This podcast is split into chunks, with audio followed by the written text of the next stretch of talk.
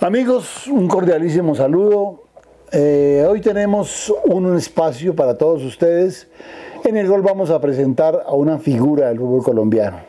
Sin duda, un hombre que tiene que ver con grandes clubes, a pesar de que arrancó en un equipo chico, se convirtió poco a poco en una figura del fútbol nacional, en el Deportivo Cali. Ya eh, hablaremos de la gesta del Deportivo Cali en Copa Libertadores. Luego fue a Santa Fe. En fin, un recorrido realmente brillante y de un jugador que se destacó ampliamente. Eh, no es bogotano, nació en la ciudad de Buenaventura, pero tiene un corazón bogotano de lo que no hay la menor duda. Se trata de Astolfo Romero.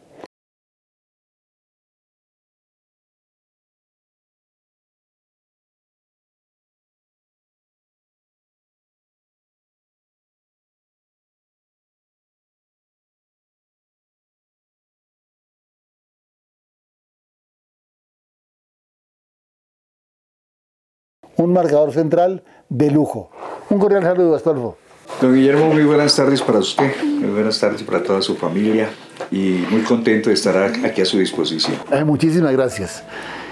Arranquemos por el principio. Usted nace en Buenaventura, pero realmente es muy poco el tiempo que está en, esas, en, esa plaza, en ese, en ese lugar. Sí, yo nací el 15 de diciembre de 1957 en Buenaventura, pero desde los 60 días eh, llegamos a vivir a lo que era Ciudad Techo aquí en Bogotá, que después es Ciudad Kennedy. Entonces todos, eh, nazco, nací en Buenaventura, pero todos mis, todo lo mío es Bogotá. Es bogotano. Aquí empiezas a jugar. ¿En dónde, dónde, arranca tu carrera como jugador? ¿Cuántos hermanos tienes antes de la familia? ¿Cómo, cómo, está, cómo está tu familia? Yo tengo un hermano no más. ¿Uno nomás? ¿Mayor? Tres hermanas, sí, mayor. Es un oficial retirado del ejército de Colombia, Nelson. Tengo tres hermanas. Y nosotros, eh, eh, cuando yo comienzo a jugar, comencé a jugar, fue banquitas. Ahí al frente de la casa en, techo, en Ciudad Kennedy. De porteros chiquita, la portería pequeñita. Y después eh, empecé a jugar microfútbol mm. con un equipo Los Novatos. Y después comencé a jugar microfútbol con Kennedy Super 7. ¿Ya jugabas torneos allí importantes? Mm, sí, pero era un, torneo de, El Tiempo y Ponimalta. Y de ahí es cuando empiezo a jugar en, en, cancha grande, empiezo a jugar con un equipo de la de menor que se llamaba Cristian Bausano. Y de Cristian Bausano es cuando me ve jugar el, don Jaime Arroyave. Y don Jaime Arroyave es el que me lleva a mí para la, para la en ese tiempo era la primera. La primera. De, del Club Los Millonarios de Bogotá. Y de ahí a los pocos meses de estar en, en, en la primera de liga es cuando el doctor Gabriel Ochoa Uribe me lleva para el equipo profesional y ahí comienzo mi, mi ruta y mi carrera profesional. Sí, ahí juegas poco, realmente en Millonarios juegas pocos partidos, pero es el, el, primer paso, lo hacen en un club grande, después de una trayectoria, pues obviamente como todos los millones de aquella época, jugando en el barrio, jugando torneos amistosos y tal. Bueno, ya en Millonarios te encuentras con el Tucho Ortiz, ¿no? El primer técnico. Eh, después del doctor Ochoa. Sí, después del doctor Ochoa eh, es el profesor Humberto Ortiz. Y después también tuve al profesor Eulogio Juan Eulogio Rolaveiti. Él también, eh, él también me deja dentro del equipo profesional y es cuando ya toman la determinación y me transfieren al Atlético de Quindío.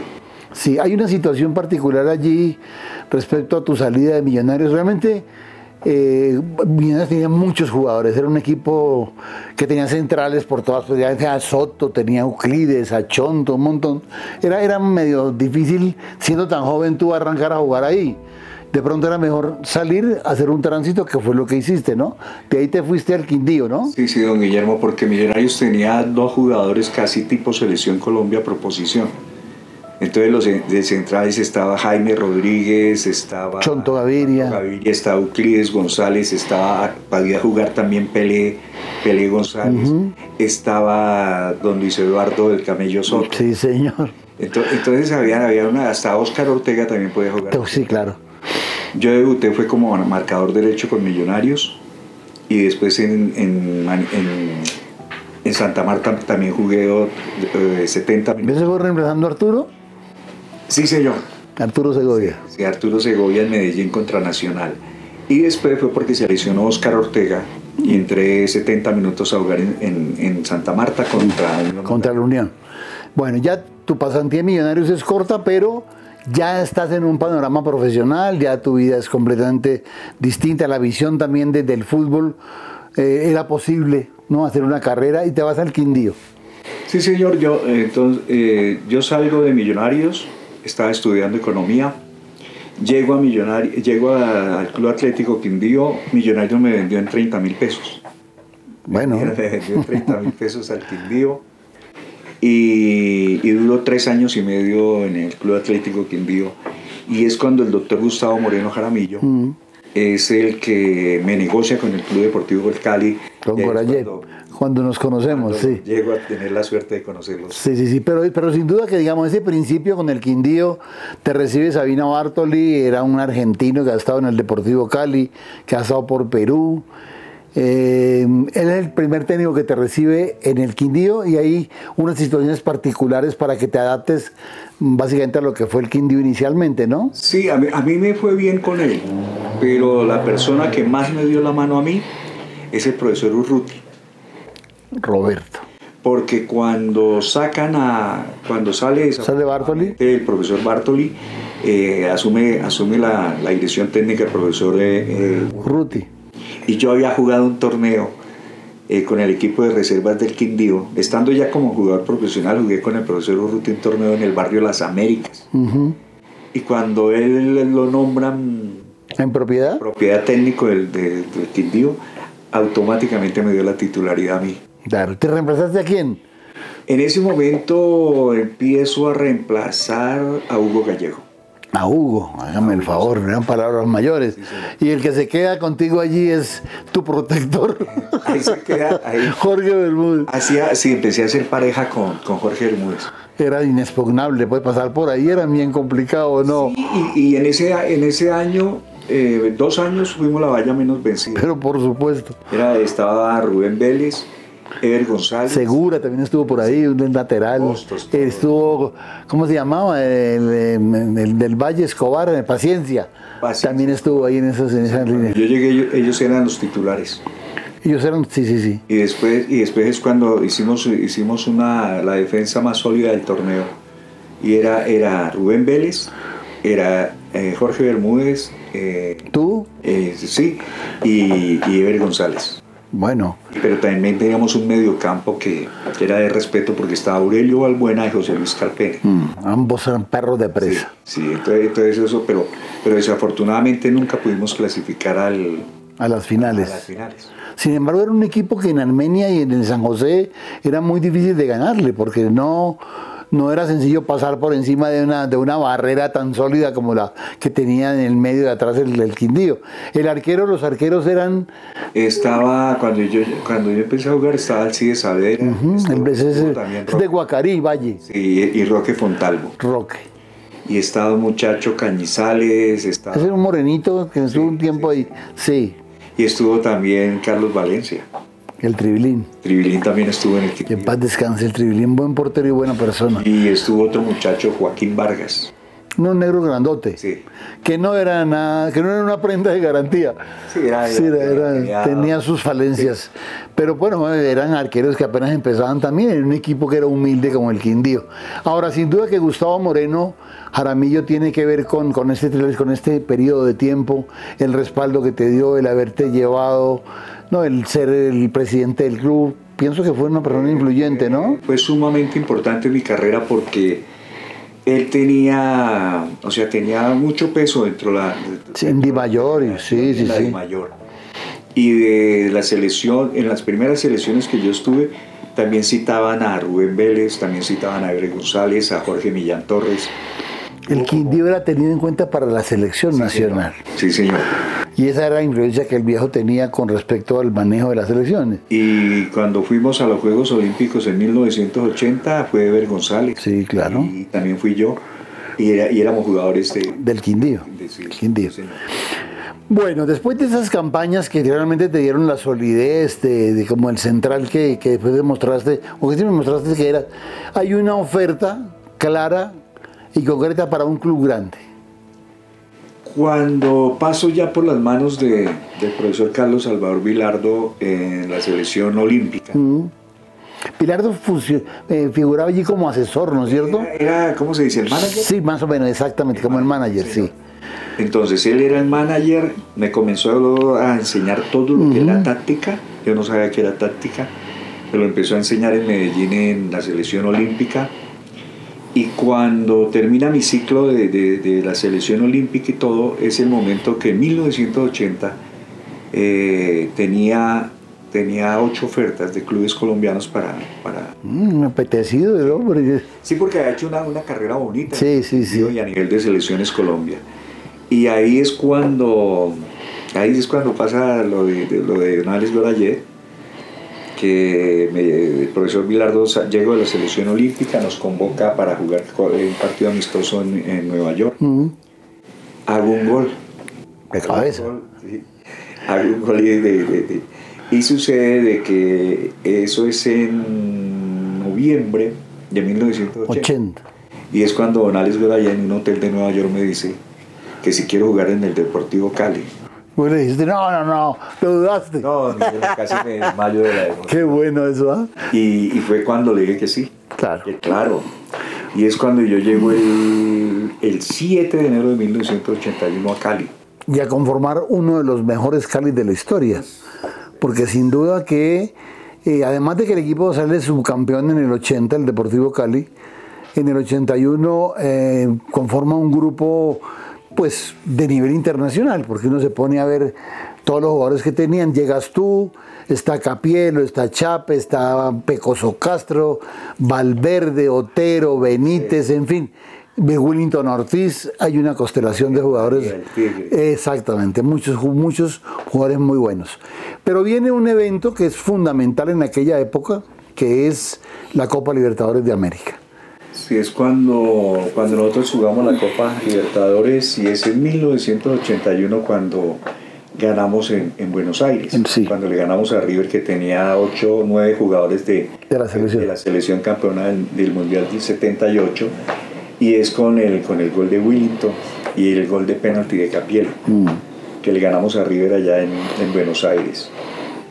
Desafortunadamente después jugamos en Rosario entre semana y es cuando lesionan a Willington. Sí, cuando García le mete un patadón. Porque aquí en Cali el equipo jugó muy bien, le gana a River, inclusive aquí también en Cali. Eh, el otro rival era Rosario Central. Sí, señor. Y yo recuerdo, eh, y no te acuerdo tú también, el gol de Rosario es un gol al final que lo hace el Cococho, ¿te acuerdas? 1-0. Pero, pero, pero nosotros, nosotros perdemos ese partido. Aquí en Cali ganan 1-0. Sí, ah, ya se pierde, allá sí. Se pierde. Aquí sí, sí, el equipo va con los puntos suficientes para pelear la clasificación en Buenos Aires. Nos clasificamos. Claro. Gana los dos partidos acá, 1-0 a Rosario y 2-1 al Cali, al River. A River. Y a Junior. A Junior se le, Junior se perdió 1-0 allá en Barranquilla y aquí 4-1 en Cali. Exactamente. Esa es una copa maravillosa la que además fuiste titular en los seis juegos de la fase de clasificación fuiste titular siempre. Eh, eh, en ese momento, desde que yo llegué al Deportivo Cali, eh, luché, luché como unas cinco fechas para ganarme la titularidad porque comencé de suplente y yo acepté. Claro, que te abres. De ser suplente porque tenía que demostrar que merecía ser titular en una institución tan grande. Eran Chapi Capielo los titulares, ¿cierto? Era Chapi Capielo y sí. Y ahí fue cuando. Chape se fue al banco. Sí, pero no, don Guillermo, a mí la primera oportunidad que yo juego eh, con el Cali casi de titular es en Cúcuta. Es Cúcuta Cali y el puntero, el puntero derecho era, era Iguarán y el pecosito, eh, Fernando, Fernando le estaba yendo mal esa, esa noche, eso es un miércoles por la noche le estaba Con esa velocidad igual. Con, él. Entonces, en el intermedio del partido, el profe Alberto Rille me dice, el profesor me dice, entonces le dije, sí, yo sé marcar punta. Le dije, pero no, o sea, me daba por el respeto. Y era la punta izquierda, ¿no? Punta izquierda, le dije, yo sé marcar punta. Le dije, pero es el respeto a un jugador de la trayectoria como el Pecoso Castro, Fernando. Entonces dijo, no, no hay problema, ya hablé con él. le dije, le cumplo, profesor. Y comencé a marcar punta porque a mí ya me ha enseñado el profesor Carlos Salvador Guilardo, me ha enseñado a marcar punta izquierda, punta derecha, de stopper, de libero, de 8, de 6. Entonces yo ya, ya tenía los rudimentos, los conocimientos tácticos para jugar. Y anticipar al negro porque si le daba la ventaja... No lo vuelve a ver. No. Hay que marcarlo. Hay que marcarlo, sí, hay que anticiparlo siempre porque si no... Donde él tome la velocidad, donde él pique olvídese que ya no, ya no lo veías más. Ahí toca apenas, apenas el, porque lógico, hay momentos que la recibe, apenas tienen que hacerle uno, un, como un doble amague para que la tire larga y, uno no puede ir a perseguir el balón. Uno tienes que ir a, barrer. Ah, o sea, por golpearlo a él, uno tienes que barrer para sacarle la sí, sí, de sí, banda. Si no pierde. Porque sí, si no lo, lo, lo coge a uno y, y uno nunca lo ve. Bueno, esa Copa Libertadores realmente fue una notable. El partido River Rosario, al final si ganaba mm, Rosario a River, el que pasaba era el Cali, como pasó. Rosario le ganó en un partido, casi que el Rosario le paga al Deportivo Cali lo de la lesión de Wellington, porque la lesión de Wellington es, yo creo que Wellington cayó como en pedacitos en ese partido. El golpe, el marcador sí, García, un García, sí. García, ese que pegaba, era una bestia. Es un rodillazo aquí atrás en la columna. Y lo, y lo, lo, descuadró todo, por decir, el negro tuvo que traerlo y en el avión venía todo pobrecito. Y luego le costó mucho que la operación, lo operó Arnoldo Levy, un médico en Cali, y la recuperación fue lenta y él siempre luchó por eso. Bueno, mérito de Wellington.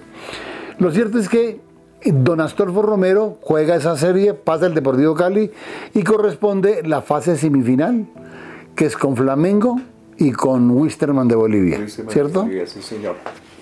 ¿Cómo fue el asunto con Flamengo con semejante constelación que trajo Flamengo? Lo que pasa es que la noche que perdemos con Flamengo, es un miércoles por la noche que perdemos con Flamengo en, en, Cali. Esa noche, hasta, hasta, o sea, yo fui a un tiro de esquina a favor del Cali y cabeceé y le di al palo. Mm. El Tigre Benítez le dio como tres veces al palo. Cococho tuvo dos enfrentamientos así frente al arquero de. No se concretó. Nosotros durante el transcurso del partido tuvimos 10 ocasiones claras de gol. Y nos descuidamos una sola vez y fue gol de ellos. De Nunes. Porque ellos, sí, de Nunes, sí señor, porque ellos tenían también un equipazo. Mm. Y, y el Cali fue superior todos los 90 minutos. Pero el fútbol es así. Sí, no, no. Y además a ese equipo no le va a andar ventaja. Un equipo con, con Adilio, con Zico, con Oscar, con Leandro. Ese equipo tenía la mitad de la selección brasilera. Pues. Núñez y todo. Núñez y era, era muy complicado.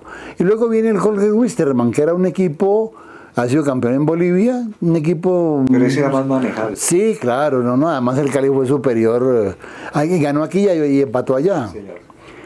Eh, lo cierto es que luego viene el partido en. Ahí hay una situación que es bueno que analicemos, porque el Deportivo Cali tiene un doble compromiso, que era la final del campeonato, donde tenía un montón de partidos amarrados que no ha podido jugar, más los partidos de compromiso de la Copa.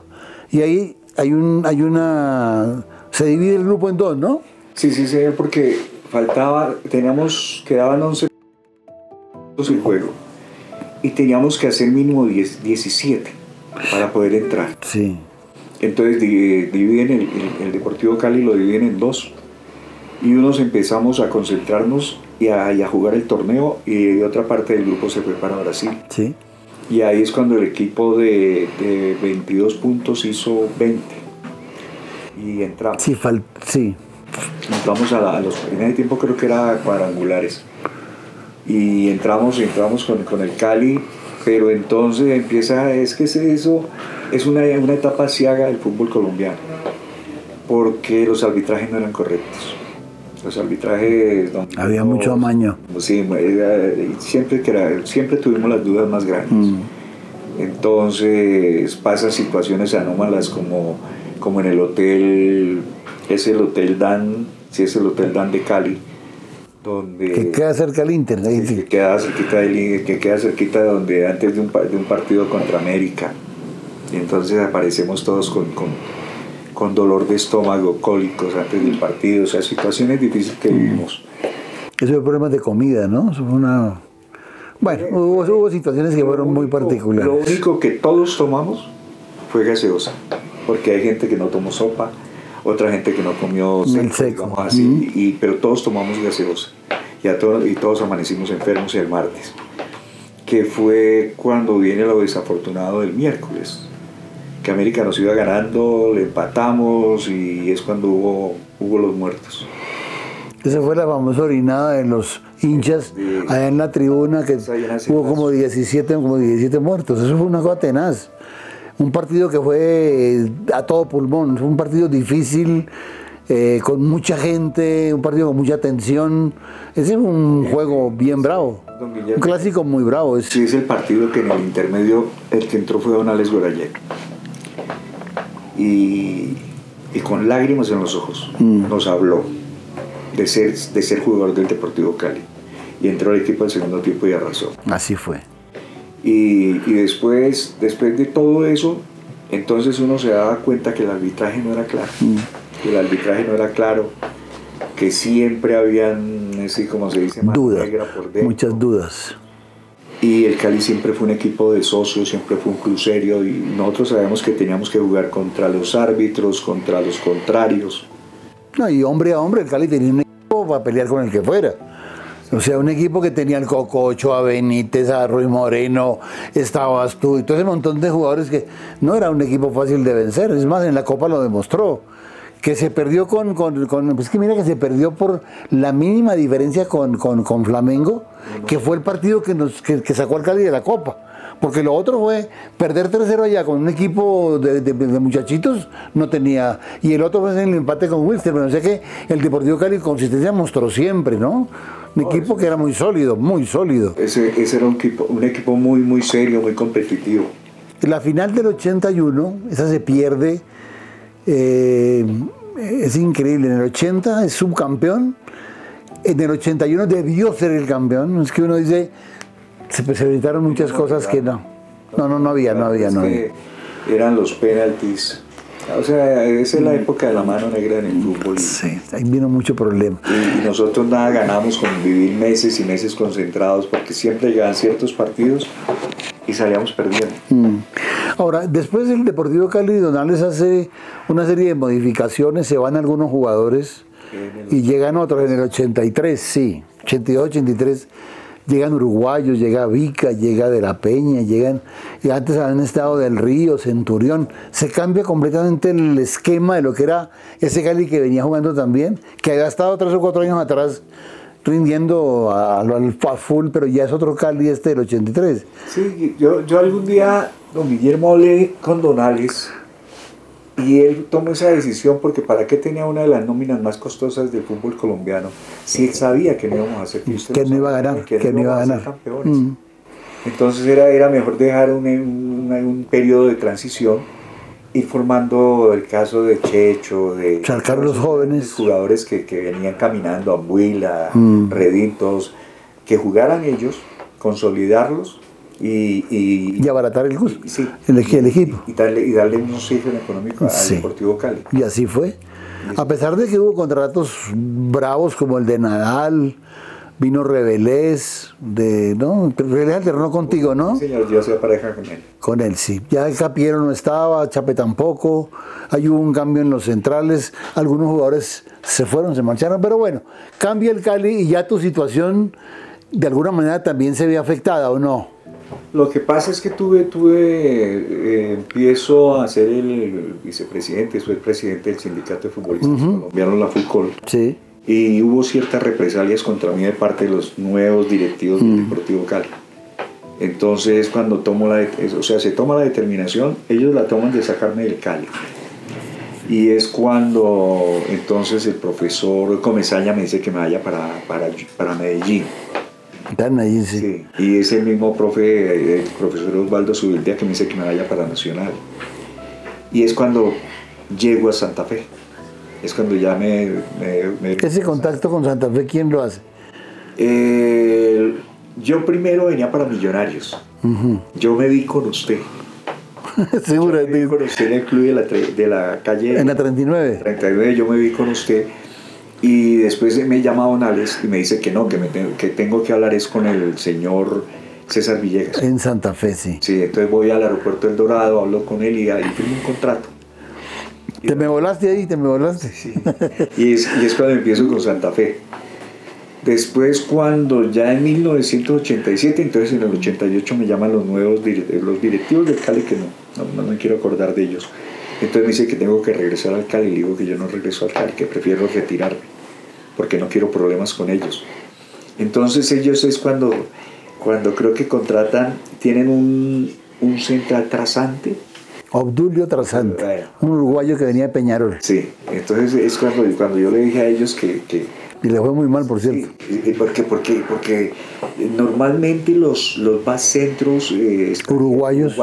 son longilíneos. Sí, además no la, la, habilidad del colombiano, ellos mismos lo decían. No puede. No pueden. Eran unos postes al lado de Willington, de Serpa, de William Knight, los pasaban derechos. ellos, son longilíneos, son lentos. Les costaba muchísimo. Y, les cuesta, esa es la palabra, mm. Guillermo, les cuesta mucho, mucho, mucho, ser defensas centrales, sobre todo cuando tienen espacios y ellos están acostumbrados a recostarse atrás. Exactamente. Entonces cuando me dicen que vuelva al Cali, le digo que no. Entonces era en esa época que Santa Fe pagaba 30 mil dólares al año por, para que yo jugara con Santa Fe. y, y, después me llama, es que no me acuerdo. Llegas a Santa Fe en el 85, ¿cierto? Sí, ¿Pinto? No, está el profe Luján Manera. Ah, está Eduardo, está Eduardo. Eduardo Que luego viene a Millonarios. Eduardo sale de Santa Fe Millonarios. Eso fue a mitad de año que hubo el cambalache de que Pinto se va. Y bien, sí, correcto, es así como tú dices. Y ahí, duró, en Santa Fe cinco años. Pero Santa Fe tiene combos muy bravos en esa época. Sí, pero, pero lo que pasa es eh, Santa Fe tiene una de las nóminas más grandes del país. Uy, ese 87 de Santa Fe era un super equipo. Pero, pero eh, sí, ahí estamos con el profesor Jorge Luis Pinto. Pero ya era un equipo consolidado. Sin duda que sí. Y, es un equipo que, teníamos un objetivo claro y ya se ha saneado un poco. Sí, el medio ha cambiado. El medio cambia, mm. pero también eh, eh, empiezan nuevamente las dificultades de, la mano negra en el fútbol. Mm. Entonces uno, uno sabía que, que, los clásicos no los íbamos a ganar. Eso empieza uno para arriba. Sí, las dudas, las dudas, las dudas. Eh, pues, empiezan a decir, yo, no tengo por qué ocultar las cosas, empiezan a sobornar jugadores de, de, Santa Fe. Mm. Tuvimos problemas con Coluccini, tuvimos problemas con Taberna, tuvimos problemas con Mario Jiménez. Y entonces uno, uno dice jugar y saber que, que uno no sabe cuándo vamos a... Uno era Víctor López. sí, se llamaba Lorenzo. Lorenzo López. Entonces había, hubo una serie de, árbitros que... Y de partidos que uno veía que eran amañados, ¿no? Era una situación bien complicada. No, uno, uno, uno, uno, ya, ya uno sabía cuando uno veía la terna, uno ya sabía si, que iba a perder. Mm. Pero, pero a veces Santa Fe juega bien al fútbol. Por ejemplo, en el año hacia final, porque tú estás hasta el 88, ¿no es cierto? Sí, más o menos. No, el, profesor Jorge Pinto dura 85. No, no, tú. No, yo duro hasta el 89 millones. O sea, hasta cuando se suspende el campeonato. Sí, sí. Juegas hasta ese año, hasta el año 89. Para el Bucaramanga. Exactamente, que juegas poco allá en Bucaramanga, no. Bueno, pero en ese periplo estuviste también en Selección Nacional de Colombia, en la de mayores, primero en las juveniles de los preolímpicos y olímpicos, y luego estuviste en la de mayores. ¿Cuál fue esa experiencia con la Selección Nacional? Eh, o sea, la mejor época para mí es cuando yo estuve en selecciones con el profesor Blago Gevidini, mm. eh, cuando era jugador del Atlético Indio. Pero la mejor época para mí es cuando en la selección olímpica llego a manos del profesor eh, Carlos Salvador Vilar. Claro. Él es el que me enseña mi táctica, él es el que, el, que, el que me empieza a dar esos rudimentos que después me perfeccionaron dentro del campo de juego.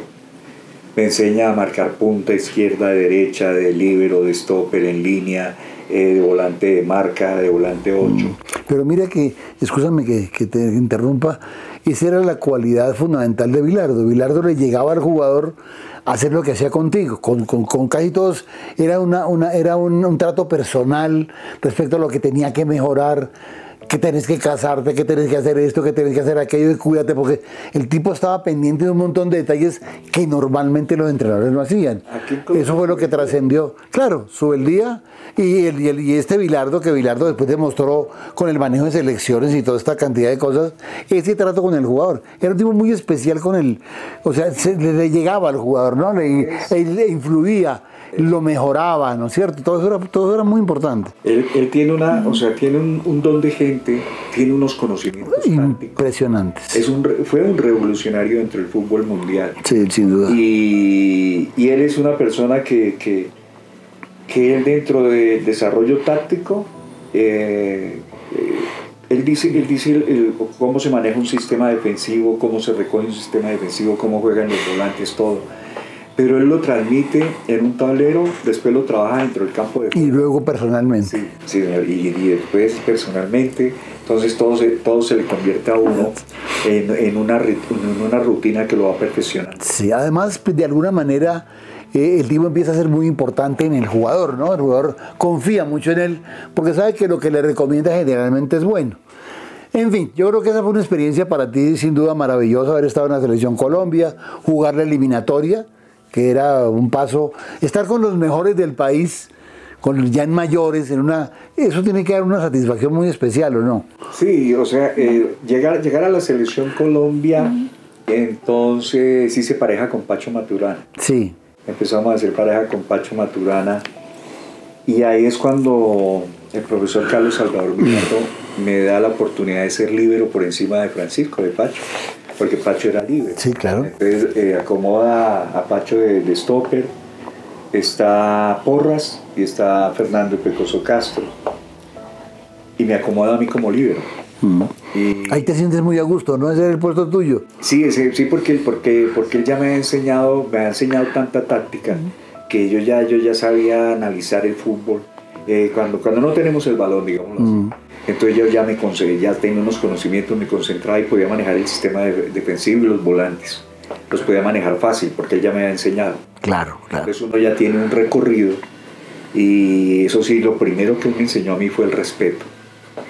Y el respeto que, es lógico tener a Francisco Maturana, a César Valverde, a, a, Pecoso Castro, todo eso entonces es con el mayor respeto. Sí. Y uno, y uno los va, digamos así, uno los va ubicando. Y, pero todo, todo lo que... ¿Tuviste dentro de ese grupo un mompa, un amigo cercano con el cual eras confidente o no? Eh, sí, eh, pero, pero o sea, un mejor amigo, uno dice, hombre, tengo, sí, sí, los mejores amigos en ese... Ah, que Pedro era... César. O sea, César Valverde. César Valverde, sí. Bugueño, buena gente. Sí, y el mismo Pecoso. Mm.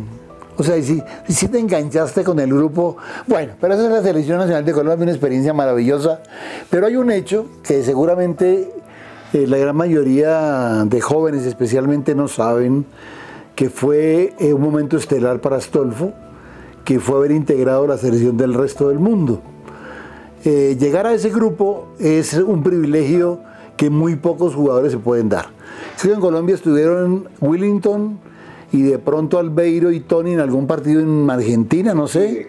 el pibe también, bueno, son muy pocos realmente los que jugaron en ese grupo selecto, porque es un grupo, y enfrentar esa selección del resto del mundo a una selección europea, ahora Storfo nos va a contar cuál era su grupo, cómo era el grupo con el cual se enfrentó y cuál fue esa experiencia, la sensación que sintió. Ahora me decía hace un rato que hasta miedo sintió cuando saltó a la cancha porque la gente era muchísima y por los compañeros que encontró ahí. ¿Cómo fue la experiencia, Astolfo? Cuéntanos. No, es, no o sea, cuando, cuando Don Alex me dijo que tenía que viajar, me entregó los pasajes, me dio unos viáticos, yo no lo creía porque era el único jugador que no, que no había participado en el Mundial de, España. El único foráneo era por Romero.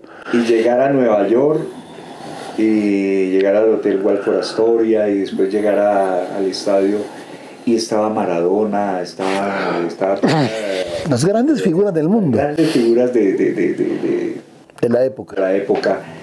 Y comenzar, y comenzar entrenamientos y mirar uno, entonces uno dice, esto es un sueño no, esto es un sueño, tengo que aterrizar. Pero se da, se, da, se da cuenta uno lo que es el don de gente. O sea, ellos, ellos, porque estábamos todos, tanto los europeos como los, los del resto. Los suramericanos y los. Suramericanos estábamos en el mismo hotel. Entonces uno se da cuenta de, de, esa sencillez con que ellos manejan todo. Y cómo, porque la persona que más me integra a mí es Zico, porque lo habíamos enfrentado. Mm, claro, ya lo conocías. Para Libertadores entonces me lo van integrando a uno y entonces llega, llega Falcao, llega Sócrates, entonces ellos, ellos, ellos saben quién es uno por lo del Deportivo Cali y lo, y lo van y lo van vinculando al grupo. Vinculando a uno. Y ahí es cuando me doy cuenta de que voy a ser titular. Porque ellos, ellos se esmeran conmigo. Y empieza un entrenamiento y entrenamos lunes, martes, miércoles, jueves, viernes y se juega el sábado. Entonces Maradona, pues no sé qué inconveniente estuvo, no jugó. Eh, Maradona tuvo un inconveniente. Un inconveniente económico. Porque es un partido de beneficio de la UNICEF. Y es cuando, ya cuando uno está dentro del estadio, pero abajo del estadio no se siente. Claro que no. Era el estadio de los gigantes de Nueva York, acomodado para ese partido, ¿no? Era una cosa monstruosa. Y cuando uno ya sale y escucha rugir, entonces uno le de correr unos paquetes. Coger el Buspa Kennedy, sí. Lo único que allá al lado de la iglesia. Claro, la y meterme a mi casita y que no me saquen de. Era una cosa absolutamente... Claro, entonces uno se asoma y ve todo eso lleno. Y la gente que te rodeaba, ¿no? Sí, y, y, yo dentro de todavía jugar en el San José de Armenia. sí, hay una diferencia muy grande. Ve, sí, Bastoneras, ve a Francinatra y ve yo no sé qué, entonces Sí. yo dónde estoy. Claro, claro. Era un sueño, era un sueño, era un Claro, sueño. entonces uno cuando voltea a mirar a la derecha, entonces usted a eh, don Guillermo Veda de que bajo y ahí, ¿estos quiénes son? Y a PCI, y a Rossi, Y a Platini. y a Platini, claro. Tiene que ser una Al sensación. arquero de Italia, la Schumacher. A Dinosov. Sí, entonces uno dice, no, eso, esto es mejor para la casa. y cuando empieza el partido, entonces la confianza a don Guillermo viene en el primer balón que uno, que uno, que uno tiene. Y ahí vi el profesor Pérez Santana me va a pedir el favor de, de Pablo Rossi, por un cierto Rossi que lo estuvieron. Pero entonces es cuando uno se da cuenta, dos veces pestañé, pestañé. Y Y Pablo Rossi con la Sáquela. cabeza, dos veces, pero era que yo lo tenía controlado, y dos veces, porque son jugadores que, que, que, que lo están mirando a uno y están mirando el balón, y yo era mírelo y búsquelo, y, y, pero tienen unos movimientos, tienen unos movimientos muy clásicos en él. sí, claro. O sea, Juan Guillermo, si, si, yo lo, si yo lo sigo, me saca del área para que entre un compañero de él. Y si no lo sigo, la recibe. Sí, sí, uno sí, sí. saber cuándo lo suelto, cuándo vuelvo a mi posición. Pero todo eso ya me, yo ya lo tenía dentro, Claro. dentro del chip por, el- por el profe por el Vilardo. Carlos Salvador Vilardo. Y ahí es cuando, cuando después de que, de- de- de don Guillermo, que usted coge el primer balón, usted, ya usted, bueno, que uno se olvida. Que ya se metió en la cancha, ¿no? Ya se ha metido en el partido. Sabe que tiene un compromiso, que estoy representando a Colombia, que tengo que tratar de ser el mejor. Y uno trabaja y trabaja durante el partido y, y tiene el apoyo de ellos.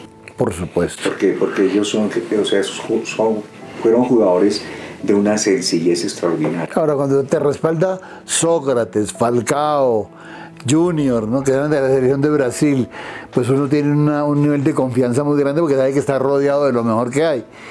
Yo sigo creyendo que esa sensación eh, es única, ¿no? Es una sensación donde se, es miedo, es eh, incertidumbre, son un montón de cosas juntas que uno, como tú dices, cuando toco la primera pelota es que aterrizo. Pues ahí me doy cuenta de que estoy en este, Ay. estoy aquí, ¿no? Yo, no- esto no es Ay, después se la viene a pedir uno para el cabeza. Sí, sí, sí. Tirámela, no, ya, la confianza te va dando eso. No, eso es- Bueno, esa, esa experiencia, eh, después del partido, bueno, el partido se juega, pues, ganan los europeos 3-2, eh, situaciones alternas de gol y gol. Hay algunos que no, que no cumplen con el compromiso, Pasarela no va, Maradona no aparece, Ardiles tampoco. Hay una serie de jugadores que no asisten al compromiso que han adquirido. Pero igual, se arman un par de equipos, Nocono, eh, Tardelli, un montón de jugadores que uno dice, esto es un campeonato mundial en miniatura, pero aquí están las grandes figuras del mundo. Tenemos que codearse con Platini, pasarle al lado a Platini, pasar una pelota por ahí, tiene que ser una cosa realmente maravillosa. Lo que, lo que pasa, lo que pasa, don Guillermo, es que cuando usted ya está ahí, cuando usted está Se le olvidó todo. Se le olvidó uno todo. Eso, o sea, o sea, hablando en serio. El fútbol es eso, sí. Sí. Cuando yo cojo el primer balón, ya, ya se me quitan los nervios y, digo, tengo que jugar. Y, y, lo que yo sí sé en ese momento es que estoy jugando contra equipos, contra hombres sumamente inteligentes. Son los mejores del mundo. Son los mejores del mundo. Entonces uno sabe que ellos, ellos lo miran a uno, empiezan a mirar, eh, tienen una máxima concentración y yo no puedo, yo no puedo fallar un segundo. Sí, no puedes dar ventaja. Yo no puedo dar ninguna ventaja. Porque por eso, por eso, por eso el, eh, el libro es Oscar el, el brasilero, mm. y a mí el profe Santana me pone, el profesor Santana me pone de, stopper para que fuera encima de Pablo Rosso. Mm. Y era ir a controlarlo a él, pero entonces cuando usted, cuando usted está controlando a ve que viene, vamos, el Platini, que por el otro lado viene Kevin King. Boniego, quién sabe quién. Está moviendo un ruso por aquí, otro por allá. Entonces es, que no tiene que estar así, mm. pero al mismo tiempo está al lado de unos jugadores con una condición física, técnica. Porque Junior Junior coge el balón dicho, Guillermo, cuando uno está preocupado, usted coge el balón y déselo a Junior, que él se va. él resuelve, él resuelve. Porque uno necesita tomar aire, eh, por lo que es la cancha sintética, y uno se la da a él. Y él comienza a salir tranquilo y la entonces estamos hablando más o menos de por ahí de dos minutos que se va para allá y empiezan a tocar con, con, con, con y con, y con Sócrates y Falcao y comienzan a, jugar ahí en corto y, y, uno toma aire. Claro. Entonces uno se da cuenta que ellos, ellos saben jugar demasiado fútbol. Sí. Eh, después del partido, una vez concluyó todo el espectáculo, ese montón de gente, ¿qué pasó con ustedes? ¿A que se reunieron? ¿Hubo una reunión especial después con los jugadores o, o ya cada uno cogió por su lado? No, después del partido llega Pelé y llega Ramón Mifli y me entregan la carta de la Wernia Air Corporation para, para don Alex Ah. Contratar el Cosmos. Ah, sí. Ramón Mifflin era como, no es empresario, es como un promotor dentro, de, dentro del Cosmos de Nueva York. Y, Ramón había jugado en Santa Fe. Sí, claro, y está también Pelé. Imagínese. era jugador del, del, Cosmos. Entonces ellos me entregan la carta. ¿Juega Pelé o no? Él juega un ratico. Sí, juega un, entró ahí como para el champú, champú del partido. Pues él llega así en helicóptero. No, puedo, claro. Era Pelé. Y sí, y ellos, y es, es cuando me, la carta, la carta para, para, para, para llegar hasta, para jugar en el Cosmos. Y, y, después del partido, no, eso ya las entrevistas y todo, entonces yo me voy con mi esposa para, para una discoteca que era Estudio 54 en Nueva York. Pues ya cambia completamente el skate de lo que. Uno como a. Aterrizar, ¿no? Aterrizarse y. Se acabó, me desperté, este sueño se acabó ya. y, y, saber, y saber que se representó bien a Colombia. Claro. Además de un orgullo retornar, volver a tu país, a Colombia, con, con, con, con ese. Eh, ¿Qué te digo yo? Con ese título, ¿no? Haber estado en el partido resto del mundo, Europa, que es una cosa, yo insisto, no es para nosotros los colombianos que hemos tenido tan escasas cosas que se han conseguido por fuera, pues era un logro maravilloso, ¿no? Haber estado allí. Yo digo, sí, Willington estuvo, de acuerdo, y yo me acuerdo que estuvo, creo que estuvo en Barcelona. Ellos estuvieron después. Ah, Willington estuvo en el 73. Willington estuvo. Pero en un resto de América. Sí, en un resto de América, antes, mucho antes. Un equipo en el que estuvo Hermie Müller y ese fue, ese fue otro partido. Y luego me acuerdo de un partido donde están Zurriaga y, y el Pipa que es en Argentina, creo, también con el resto del mundo, Sudamérica, y es una, cosa de estas.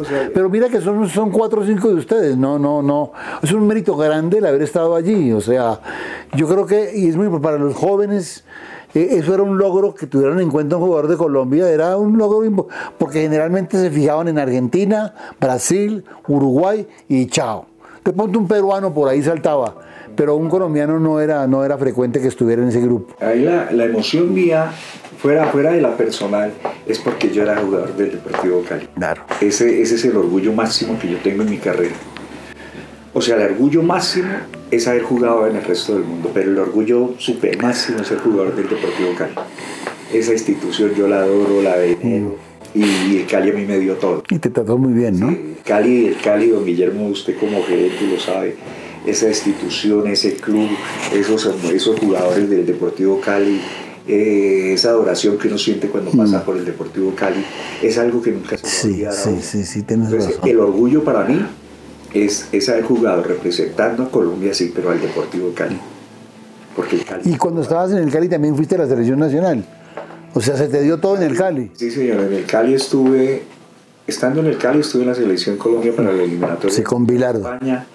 Estuve en la, en, la, en la Copa América con el profesor Efraín Sánchez.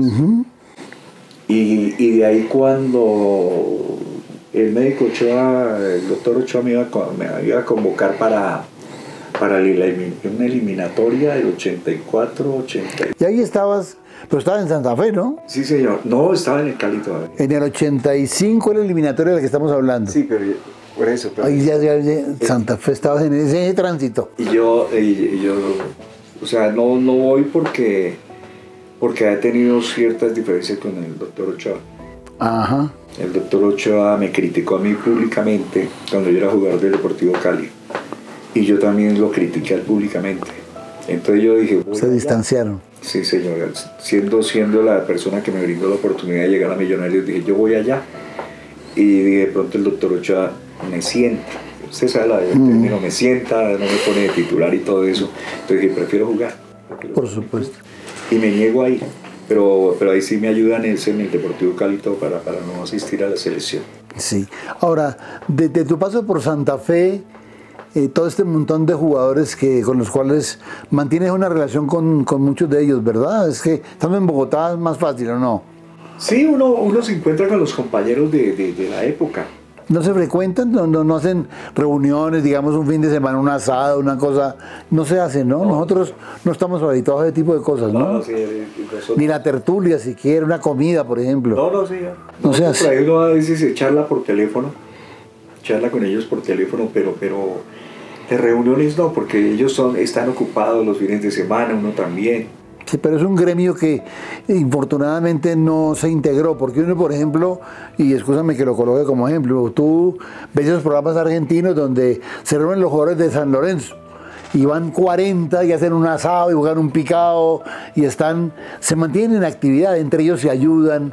Nosotros en ese sentido somos un poco independientes, cada uno coge su camino y luego no se vuelve a tratar con ninguno. O sea, yo, este programa, por ejemplo que estamos haciendo hoy, tiene el objetivo de que la gente conozca a figuras como tú y otras figuras que pasaron por el fútbol y dejaron cosas muy importantes. Que aprendan, que sepan que Astolfo Romero fue fundamental en una Copa Libertadores, peleó un campeonato, estuvo en el resto de América, jugó en la selección nacional. Entonces un montón de cosas suman a favor de la imagen de Astolfo, del jugador que una vez pasó, pero que nunca se fue, siempre estuvo y estará siempre en los clubes donde, donde, donde alguna vez vistió su camisa. Esa es básicamente la intención. Sí, Guillermo, lo que pasa es que así como uno, como uno llegó en silencio al fútbol, yo me retiré en silencio. Mm. Fuiste muy discreto, sí. Yo llegué en silencio al fútbol, luché por, por, por, superarme, por, por, ser bueno dentro de mi trabajo. Y el día que tomé la determinación de no jugar más, me fui en silencio. Mm. Nunca, nunca, empecé a trabajar ya así como profesor en, Independiente Santa Fe. Y, pero, pero ahí me quedé. Algún día me hablaron de hacer un homenaje en Cali y, no quise. No quise por la nostalgia. Sí, eso pesa, por La nostalgia de, de llegar nuevamente a, Cali y todo eso. Entonces dije, no, porque me da nostalgia. y la vas a sentir, no, siempre la vas a sentir, o sea, el día que vayas te va a pasar igual. Bueno, y después de todo esto, Astolfo, ¿qué hace hoy Astolfo Romero? ¿A qué se dedicó? Después de que se fue el fútbol, ese día después del que hablamos siempre, cuando ya un día te levantaste y ya no tenías obligación ni ir a entrenar, ni... ¿Qué pasó ese día, Astolfo? ¿Cómo fue esa situación? ¿Cómo la viviste? es durísima porque me pasó como al mes de que dije que no volvía a jugar. Al mes. Y entonces eso es un martes, no sé si es un martes, como al vez de haberme retirado, y me desperté y vi, ya de día, y eso empecé a, gritar en mi casa. El maletín, porque yo cargaba en una turita y todo, y a buscar mi malética y todo eso para irme a entrenar y la llave del carro y todo y estaba yo en la cocida porque iba a llegar tarde. Y cuando me di cuenta que yo ya no era jugador, ah. entonces me senté y dije, bueno, lloré. Sí, es el dolor que no tiene reparo. Sí, porque dije, yo ya no soy jugador de fútbol. Dije, yo bueno, entonces activo, porque siempre serás jugador de fútbol. Activo, ya no, ya, ya no estabas de activo. Ya no, ya no soy jugador activo de mm. fútbol. Y, y, entonces esa fue la única vez que, que, me sacudí por haberme retirado. Después nunca más lo lamentaste. Ya después Después fuiste entrenador de fútbol, fuiste con equipos, estuviste con Santa Fe. Después le ayudé, empecé a trabajar en Santa Fe a través de como 15 años que trabajé con ellos, le, le ayudé a formar 62 jugadores mm. profesionales. Y, y, lo mismo, eh, los directivos, el, modo de pagarle a uno es adiós. Mm. sí, hay mucha ingratitud en esta actividad. ¿Y hoy qué haces, Astor? ¿Hoy estás dedicado a qué? Estoy dirigiendo eh, un equipo de un colegio, uh la verdad, Lincoln. Estoy dirigiendo eh, ese equipo porque eh, tengo muy buenos amigos ahí, decidí dirigirlos. Porque normalmente entonces me buscan para, para trabajar individualmente, formar jugadores y todo, pero, pero no.